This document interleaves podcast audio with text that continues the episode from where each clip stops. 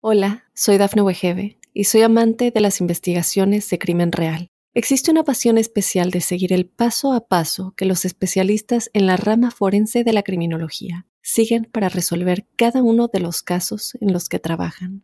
Si tú, como yo, eres una de las personas que encuentran fascinante escuchar este tipo de investigaciones, te invito a escuchar el podcast Trazos Criminales con la experta en perfilación criminal, Laura Quiñones Orquiza en tu plataforma de audio favorita. Óyenos audio. Advertencia. El siguiente episodio tiene contenido que puede molestar la sensibilidad de algunas personas. Bienvenidos a Pasión que Mata. Un hombre multimillonario, su amante, una historia de traición y celos que culminaron con una mujer estrangulada. Esto es Pasión que Mata, una producción original de Óyenos Audio, en donde analizamos los asesinatos más terribles, las historias de celos, engaño, abandono y ambición que llevaron hasta la locura a sus protagonistas. En el episodio de hoy, hablaremos de Peter Morgan y un amor escondido. Soy Fabián Carabajal. Bienvenidos.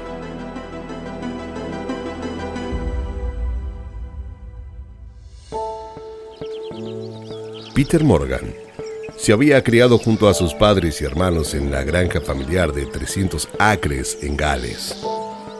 Era hijo de David y Nancy Morgan y su infancia había sido normal.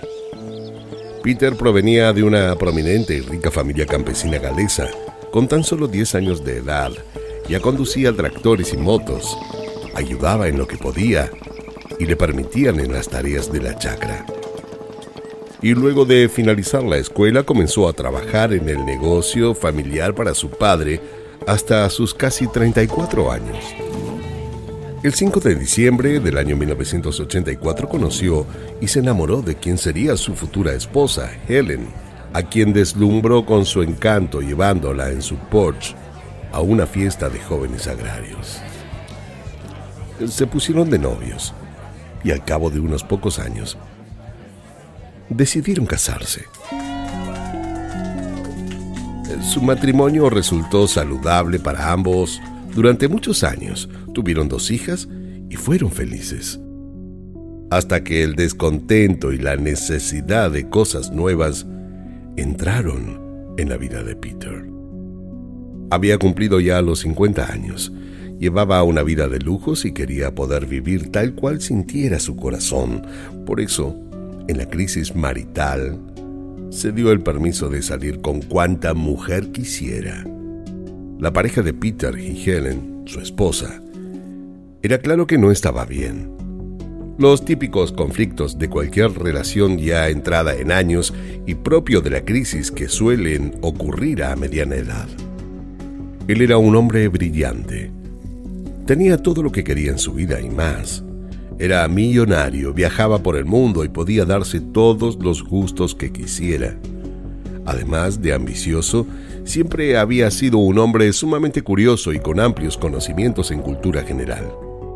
Manejaba un saber casi enciclopédico en temas de autos y motos y contaba con una colección importante de ellos desde muy joven. Hacía ya varios años se había dedicado a ser un promotor inmobiliario con una cartera de propiedades multimillonarias. De hecho, esto lo había iniciado cuando dejó de participar en la empresa familiar de forma permanente, aunque nunca dejó de estar comprometido con los negocios familiares. Eh, la situación con Helen no mejoraba, es más, empeoraba. Ya casi no dormían en la misma habitación, y menos aún tenían intimidad. Peter mantenía encuentros sexuales pagos con otras mujeres. No había amor en estas relaciones y jamás pensó en dejar a su esposa para tener algo serio con ninguna de las chicas con las que frecuentaba. Pero en el año 2012, Peter conoció a Georgina. Ella tenía solo 22 años y él ya había entrado en sus 50 años.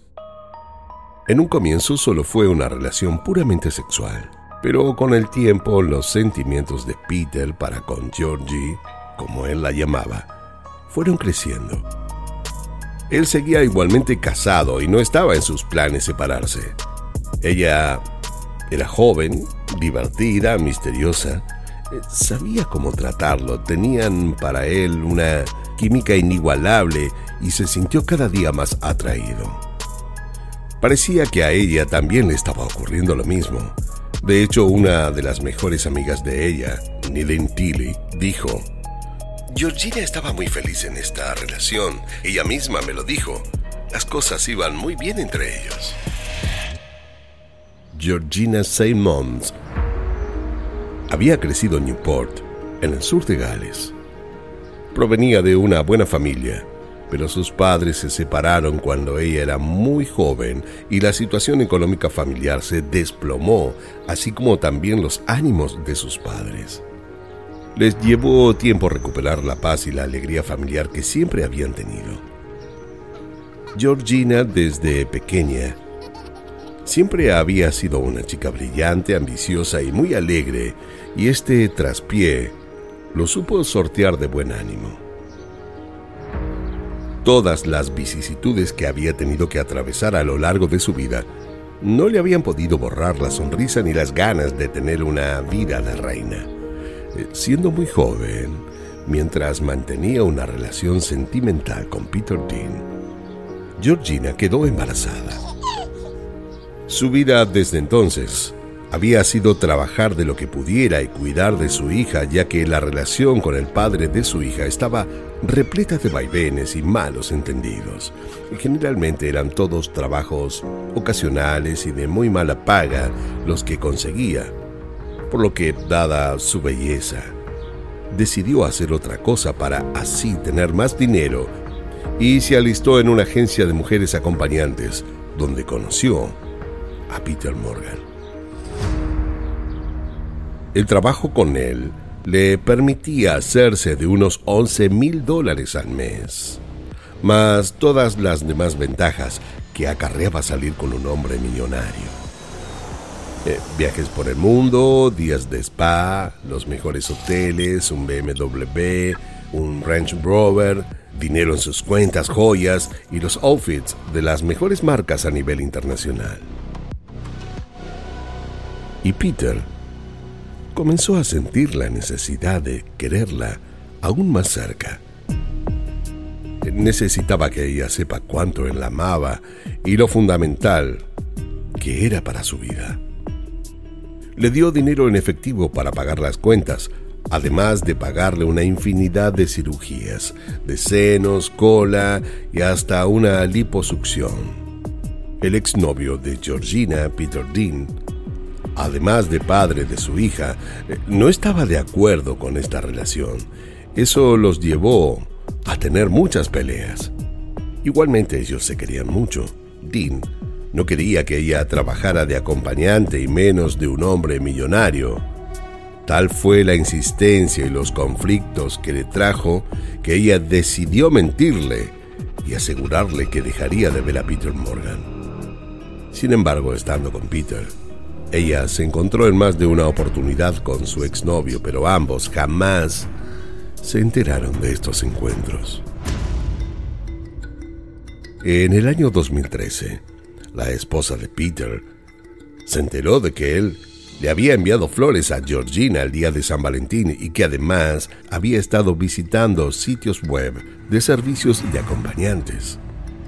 Eh, no le cayó en gracia pero aún así siguieron sin disolver de manera, por lo menos oficial, el vínculo. Peter estaba cada día más obsesionado con Georgina, tanto que la mudó a ella y su pequeña hija a vivir en un bungalow de su propiedad a unos cinco minutos del castillo donde él vivía junto a su mujer e hijas. Pero algo ocurrió en la vida de esta joven su novio de toda la vida, Peter Dim, y su padre se suicidaron con tan solo seis meses de diferencia. Georgina no pudo sola con tanto dolor y se volcó sin pedir ayuda alguna al consumo del alcohol y de drogas. Sabía que su exnovio se había quitado la vida por su culpa. Él no había soportado verla a ella con Peter Morgan. Ese enojo se lo trasladó a Peter. Lo vio como el principal responsable de ambas muertes. Estaba convencida que si ella no hubiera continuado con esta relación, nada de esto habría pasado. Lo comenzó a maltratar frente a sus amigos y familiares, pero él nunca se mostró molesto. Se quedaba callado frente a los agravios de Georgina como si de alguna manera comprendiera por el infierno que ella estaba atravesando, sin decir nada y en absoluto control emocional de la situación. Pero ella parecía querer lastimarlo. Quería que él sufra lo que estaba sufriendo. Le gritaba, lo insultaba, lo amenazaba con que todos sabrían qué clase de hombre era y hasta en muchas oportunidades se negó a acostarse con él. Peter comenzó a desconfiar de ella. Quería saber qué hacía cuando él no estaba, con quién hablaba y qué les decía. Entonces, decidió plantar un dispositivo de escucha en su casa, que era esencialmente una tarjeta SIM y un micrófono ocultos en un adaptador al que él podía llamar para escuchar. La excusa que se dio a sí mismo fue la de monitorear el consumo de drogas de su amante, eh, jamás espiarla. Pero durante unas 10 semanas aproximadamente, Peter usó el dispositivo unas 514 veces. Eh, de alguna manera estaba obsesionado en seguir los pasos de Georgina. Durante varias conversaciones, solo la escuchó hablar de cómo se sentía o cómo comprar drogas. Pero fue una conversación la que lo sobresaltó. En ella, Georgina hablaba con la madre de un amigo de él y ambas planeaban cómo chantajearlo hasta dejarlo despojado de toda su riqueza. A Peter esto lo tomó por sorpresa.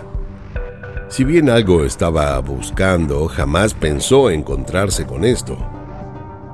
¿Cómo Georgina era capaz de algo semejante?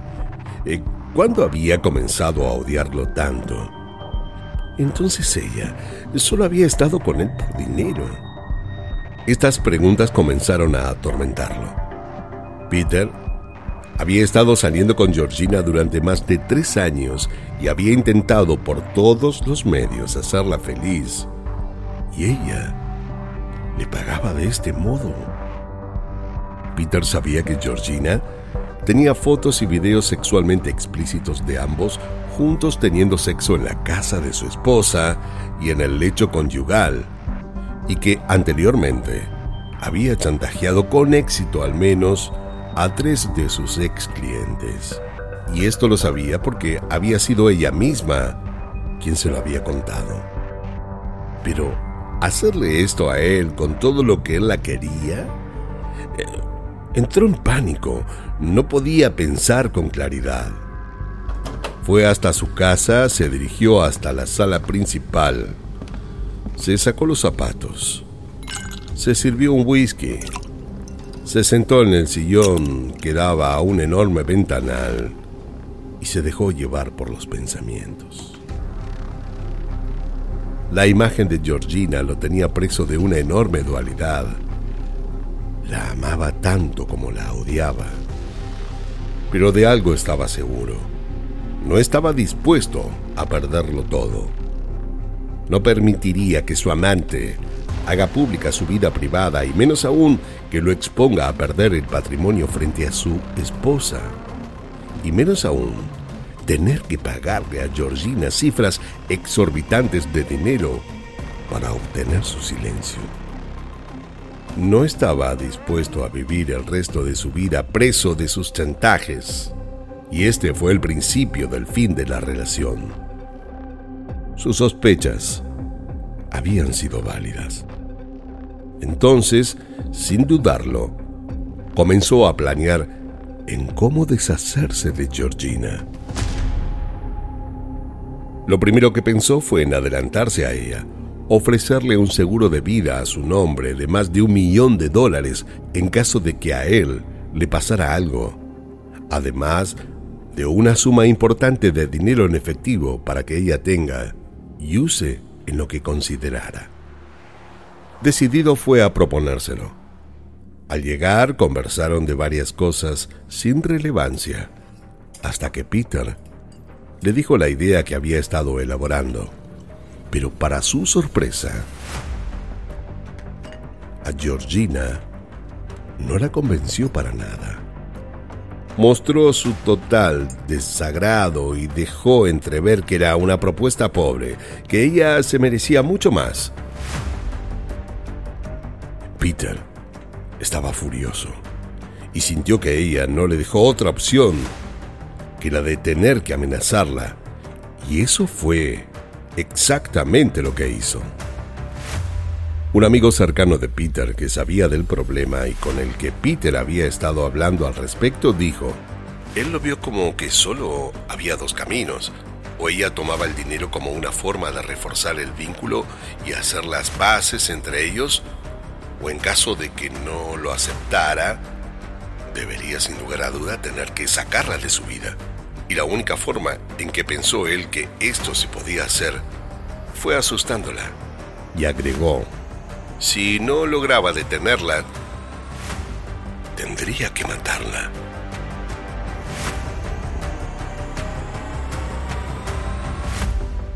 Hola, soy Dafne Wegebe y soy amante de las investigaciones de crimen real. Existe una pasión especial de seguir el paso a paso que los especialistas en la rama forense de la criminología siguen para resolver cada uno de los casos en los que trabajan. Si tú, como yo, ¿Eres una de las personas que encuentran fascinante escuchar este tipo de investigaciones? Te invito a escuchar el podcast Trazos Criminales con la experta en perfilación criminal, Laura Quiñones Orquiza, en tu plataforma de audio favorita. El 12 de enero del año 2016, y ya haciendo más de tres años que la pareja estaba junta, algo trágico sucedió.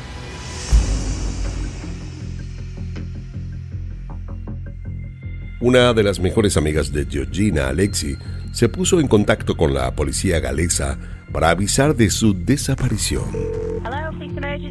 Georgina y ella habían quedado en llevar a sus hijas a un paseo de juegos, pero Georgina nunca llegó. No había ido a recoger a su hija a la escuela. Tampoco respondía a su celular y las personas más allegadas a ella desconocían por completo su paradero. Nadie sabía dónde estaba, eh, todos se alarmaron, era imposible que haya olvidado recoger a su pequeña, esa niña, era la razón de su vida. Algo malo le había pasado y lo que es peor es que seguían pasando las horas y seguía sin aparecer. Era como si de repente se la hubiera tragado la tierra. La policía de investigación dio comienzo a la búsqueda ni bien recibieron la denuncia. De inmediato se dirigieron al bungalow perteneciente a la familia Morgan, donde ella vivía, y allí estaban la mamá de Georgina, Alexi y Peter. Peter insistió en aclarar que Georgina estaba muy cambiada últimamente que tenía un comportamiento hostil con él y que si bien esto había comenzado con la muerte de su padre y exnovio, en los últimos meses eh, se había visto incrementado su maltrato. Aseguró que ella estaba todo el tiempo de muy mal humor, que apenas quería salir de la casa y pasaba horas sola bebiendo y drogándose, sin hacer más nada. Lo que había comenzado como un juego para sobrellevar su dolor se había convertido en una práctica permanente. Peter no solo lo insinuó, sino que además se encargó de dejar bien en claro que Georgina podría haberse suicidado y que para él ella estaba muerta en el bosque. Esta declaración alertó de sobremanera a los oficiales que jamás pensaron que quien esgrimía estos comentarios tenía algo que ocultar. La policía entonces encargó una búsqueda en el bosque aledaño a la casa donde vivía. Para eso se hicieron presentes más oficiales y personal de búsqueda, perros y una ambulancia por si daban con Georgina tanto viva como muerta. Avisaron a la policía de las ciudades vecinas de la desaparición de Georgina y de los cuidados que deberían tener en caso de encontrarla producto del estado mental que ella atravesaba según el relato de su amante. Pese a todo, Georgina seguía sin aparecer. El rastreo de su teléfono celular lo llevó hasta el castillo de la esposa separada de Peter, quien se encontraba fuera del país en esos momentos. Peter había sido quien había tomado el teléfono de su amante dejándolo en el asiento de atrás de su auto. La explicación que le dio a la policía fue que estaba harto y con miedo de que ella siguiera consumiendo drogas y que se lo había quitado para que no tenga forma alguna de comprarlas. Pero no solo era Peter quien estaba siendo interrogado, sino también la familia y amigos de Georgina. Todos estuvieron de acuerdo en aseverar que Peter era solo una transacción comercial en la vida de Georgina y que ella solo lo quiso eh, muy en los comienzos. Él ahora era una forma solo de planear su futuro. La policía sintió la necesidad de continuar el interrogatorio con Peter en la comisaría. Necesitaban poder hablar con él más en profundidad. Fue entonces que decidieron citarlo en las oficinas el 13 de enero y él lo confesó todo.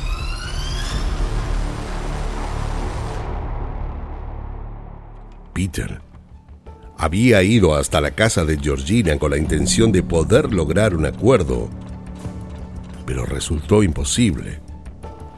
Al ver desmoronada cualquier posibilidad de establecer un trato equitativo para ambos, y con una especie de dolor y furia que comenzó a carcomerlo por dentro, decidió sin más estrangularla.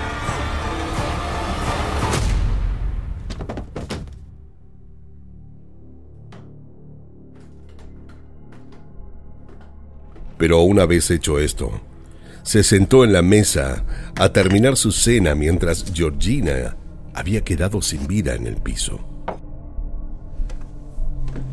Se levantó y limpió la mesada. Lavó los platos, guardó las cosas que había dejado sueltas en la alacena y hasta sacó la basura. Envolvió el cuerpo de Georgina en láminas de polietileno y cinta adhesiva y lo puso en el maletero de su auto antes de esconderlo en un taller en la granja de su ex esposa. Luego de esto, Peter aseguró seguir con su vida normal, como si nada hubiera pasado. Fue al banco a chequear temas de sus cuentas, luego fue a un sitio de construcción donde se estaba llevando adelante un proyecto inmobiliario de su autoría. De hecho, hasta parecía haberse olvidado de lo sucedido, según él mismo declaró. Pero un llamado que recibió de la escuela donde asistía la hija de Georgina lo obligó a recordar. Lo llamamos para avisarle que la señorita Georgina Simmons no recogió a su hija en el colegio en el día de hoy. Recién, en ese instante recordó que la había asesinado, que jamás volvería a verla y sintió un dolor profundo. Aseguró que para despistar la investigación posterior que pudiera ocurrir e ignorando que sería él mismo quien lo declararía todo, puso las llaves del auto, de la casa y unos tacones altos en una bolsa de residuos que tiró por el campo, como para despistar y que no se sepa con claridad qué era lo que había sucedido. La policía luego encontró el dispositivo de escucha que él le había colocado en la casa. En el interrogatorio, Peter parecía tener muchas cosas claras. En ningún momento negó saber que ella solo lo usaba y que de él lo único que quería era su dinero. Pero puso énfasis absoluto en que él no podía dejar que ella hiciera pública su vida privada, que le mostrara esas fotos y videos a su ex mujer e hijas. No podía permitirle ocasionar semejante daño a las personas que él más quería. Él reconoció haber planeado este crimen de forma premeditada. De hecho, sacó su celular frente a la policía de investigación y sin ningún tipo de pruritos o resquemor, le mostró a los oficiales la lista que había escrito en su teléfono de cosas que debería comprar en caso de que no tuviera más opción que la de asesinarla. La había armado como si fueran utensilios necesarios para una receta de cocina. Peter había escrito dos tijeras, varios metros de cuerdas, dos cintas, tres paquetes de bolsas, un par de guantes y pegamento. Luego continuó con su testimonio, en el que describió en detalle cómo ató lazos en el cordel que usó para estrangular a Georgina y cómo enroscó el cordel alrededor de su cuello para llevar a cabo su crimen. Él había asesinado a quien amaba y hasta a quien había considerado su novia, y lo hizo como si estuviera detallando cómo arregló el motor de su auto. No se olvidó de ningún detalle, fue minucioso. En un momento de su descripción, hizo un freno y dijo, eh, aflojé la cuerda para mirarla y lo hice para saber si ella se mostraba arrepentida, pero seguí apretando de la soga porque ella me dijo que yo pagaría por lo que estaba haciendo. Y ahí supe que debía continuar estrangulándola. La policía no le dijo nada. Se mostraron con absoluta naturalidad y entendimiento y esto hizo que Peter pudiera continuar hablando.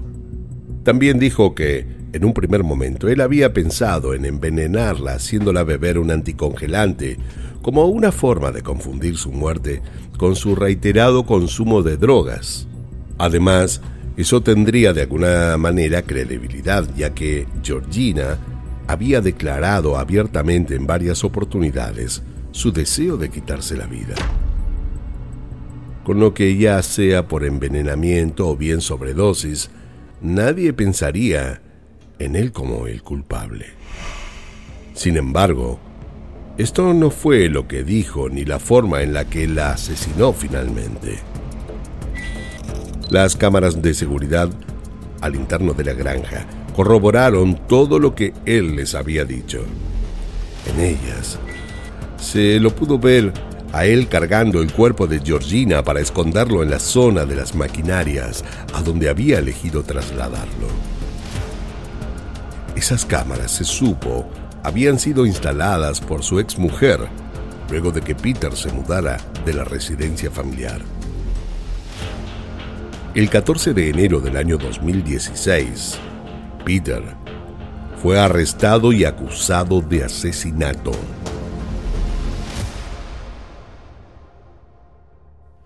Hola, soy Dafne Wegebe y soy amante de las investigaciones de crimen real. Existe una pasión especial de seguir el paso a paso que los especialistas en la rama forense de la criminología siguen para resolver cada uno de los casos en los que trabajan. Si tú, como yo, eres una de las personas que encuentran fascinante escuchar este tipo de investigaciones, te invito a escuchar el podcast Trazos Criminales con la experta en perfilación criminal, Laura Quiñones Orquiza, en tu plataforma de audio favorita. El juicio recién comenzó en noviembre del año 2016, luego de finalizadas todas las investigaciones y con las pruebas pertinentes para poder llevarlo a cabo. Peter, durante el juicio, se declaró inocente, aunque había sido él mismo quien había confesado haberla asesinado, y fue gracias a su declaración que pudieron encontrar el cadáver. Aunque suene insólito, estas cosas suelen suceder. Eh, la defensa de Peter argumentó su responsabilidad disminuida, ya que se comprobó en las pericias psiquiátricas de que Peter padecía de un leve Asperger. Esto pareció darle argumento a la defensa para intentar exponer que él no estaba con las facultades mentales correctas para saber lo que estaba haciendo a la hora de matarla.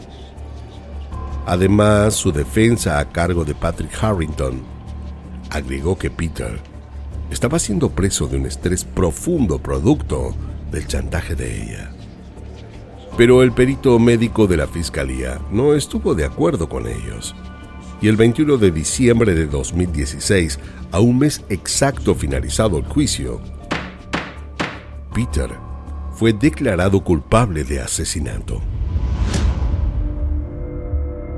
El juez estuvo de acuerdo en que Peter padecía en forma leve del síndrome de Asperger, pero dijo que los planes que hizo para matar a la señorita Simons demostraron que siempre se mantuvo en autocontrol y que este no era motivo alguno para aligerarle la pena.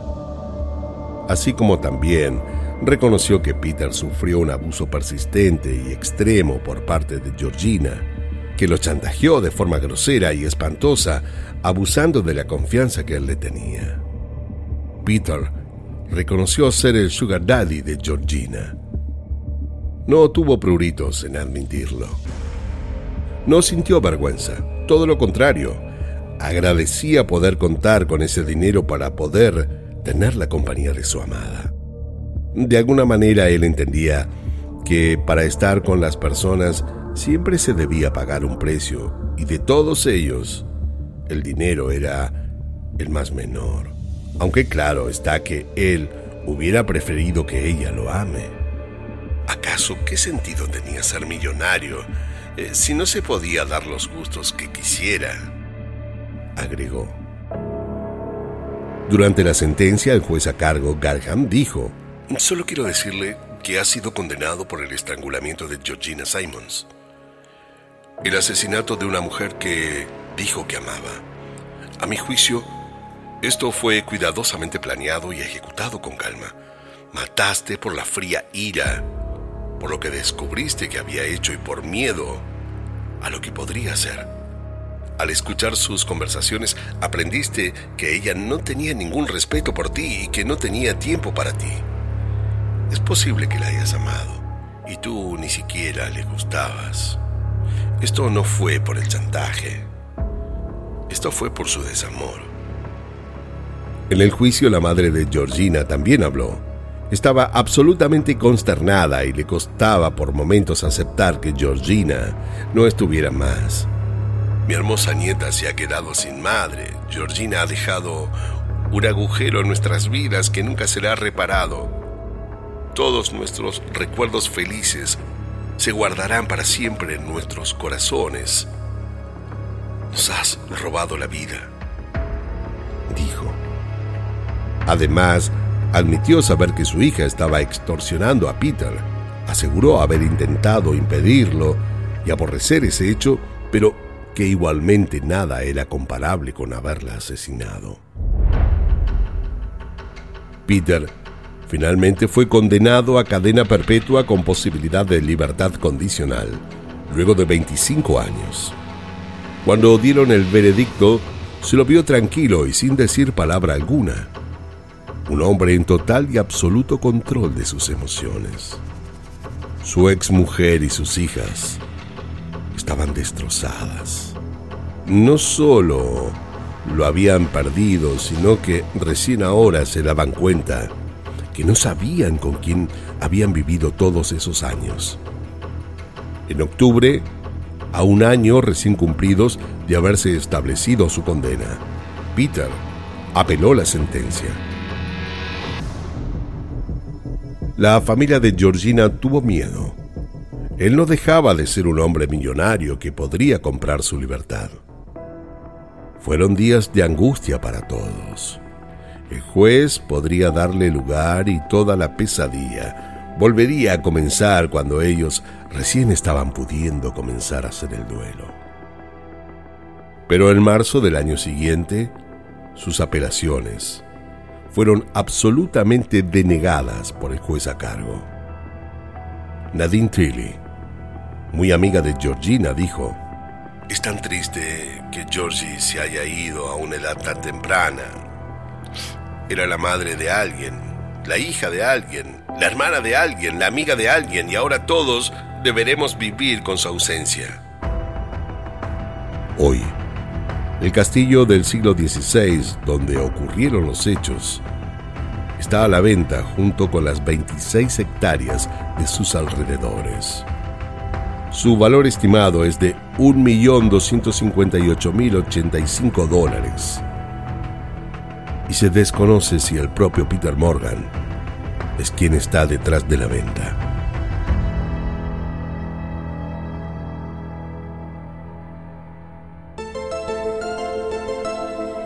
Esto fue Pasión que Mata, una producción original de Oyonos Audio. No olviden suscribirse y calificarnos en todas las aplicaciones de podcast. Soy Fabián Carabajal y nos escucharemos en el próximo episodio, en donde como siempre descubriremos cómo la obsesión puede confundirse con amor, cuando en realidad llega a ser una pasión que mata. En la narración Fabián Carabajal, producción ejecutiva Dafne Wigebe, guion y producción Débora Montaner, edición y montaje Fabián Carabajal Diego Arce, música original Jano Joy.